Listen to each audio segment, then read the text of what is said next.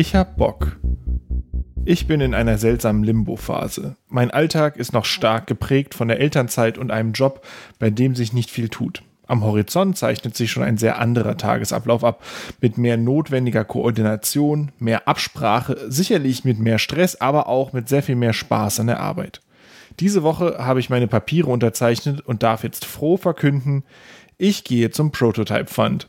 Für ein Jahr werde ich dort die Kommunikation nach außen übernehmen und dabei mit tollen Leuten zusammenarbeiten, podcasten, twittern, schreiben und Menschen kennenlernen. Und ich könnte nicht mehr Bock darauf haben. Gerade schaue ich mir das Programm der Bits und Bäume Konferenz an, auf die ich dank des Prototype Funds aufmerksam wurde.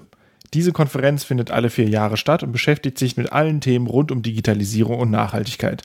Und wenn ich nur das Programm überfliege, kribbelt schon mein Kongressherz. Hier fühle ich mich wohl. Dabei ist dieser Job zumindest auf dem Papier, ein weiterer Schritt weg von meiner Ausbildung. Denn mit Biologie, geschweige denn Molekularbiologie, hat dieses Feld wirklich nur noch wenig zu tun. Genau das ist, was mich so freut. Digitale Themen finde und fand ich schon immer faszinierend. Nur habe ich mich dank nicht existentem IT-Unterricht und einer Eins in Bio nach dem Abi halt auf die Biotechnologie und dann Molekularbiologie eingeschossen.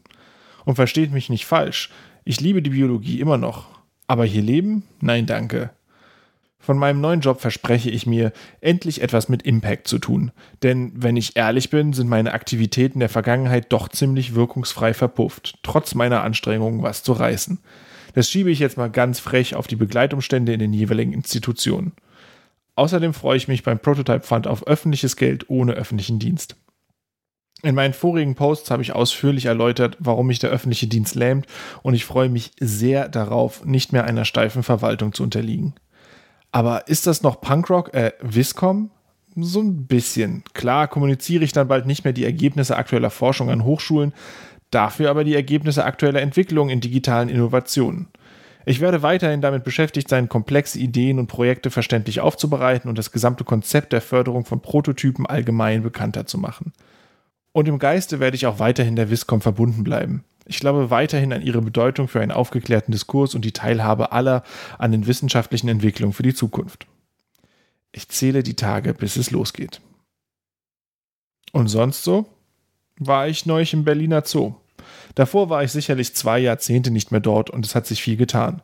Wo früher mal depressive Großkatzen hinter Gittern auf und abliefen und ab und zu durchs Gitter durchurinierten, sind heute schicke Gehege mit Glaswänden, hinter denen depressive Großkatzen liegen. Ich bin mir immer noch nicht sicher, was ich von Zoos halten soll. Die Lobbyorganisation WWF findet Zoos gut, die Lobbyorganisation Peter findet Zoos doof. Ich bin irgendwo dazwischen. Und meinem Sohn, dem hat der Spielplatz am besten gefallen. Aus der Forschung. Was würdet ihr mir eher glauben? Durch Impfskepsis sind immer noch 22% der Bevölkerung gar nicht geimpft oder dank der Impfkampagne sind schon 78% der Bevölkerung mindestens einmal geimpft. Bei meiner aufgeklärten Leserschaft gehe ich davon aus, dass ihr merkt, dass es sich hier um die gleiche Aussage handelt. Laut einer neuen Studie allerdings findet eine Vielzahl der Menschen die negativ geframte Aussage glaubwürdiger als die positive. Results from a survey experiment confirm the presence of a negativity bias in truth perceptions, but also that effects are heterogeneous and moderated by, in particular, the recipient's pre existing opinions aus Trusting the Facts, the role of framing news media as a trusted source and opinion resonance for perceived truth in statistical statements von Lindgren et al. vom 18.08.2022, publiziert in Journalism and Mass Communication Quarterly. Framing hat also eine große Wirkung auf die Glaubhaftigkeit von Aussagen. Einer negativen Aussage wird mehr Glauben geschenkt als einer positiven, es sei denn, die positive Aussage verstärkt eine bereits zuvor gefestigte Meinung. Der Negativity Bias ist nicht neu, doch hat mir diese Studie zu denken gegeben, weil sie gezielt auf die Wahrnehmung von Fakten in den Medien geblickt hat. Ich denke gerade als jemand, der häufig Interessen anderer nach außen darstellt, denn nichts anderes ist die meiste Kommunikationsarbeit, ist diese Information relevant. Wenn wir nur die Vorzüge von Technologien oder Wissenschaft in blumigen Worten beschreiben, können wir zu einem allgemeinen Misstrauen beitragen. Ich bezeichne das als PR-Phobie. Influencer-Marketing, Sponsored Posts und Advertorials verwischen die Grenzen zwischen Fakt und Werbung.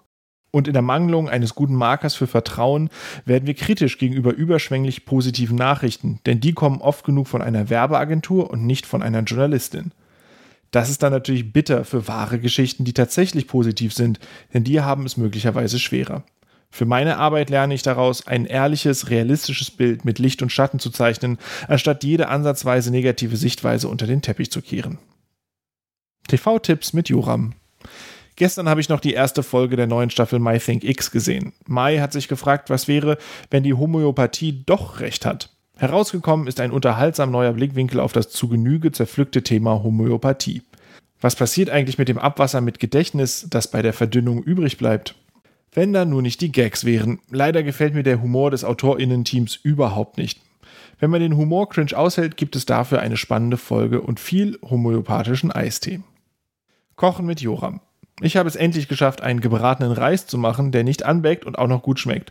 Und weil ich hier einfach machen kann, was ich will, schreibe ich jetzt das Rezept auf. Ich habe eine Knolle Knoblauch geschält, gehackt und in Öl bei mittlerer Hitze vorsichtig goldbraun gebraten.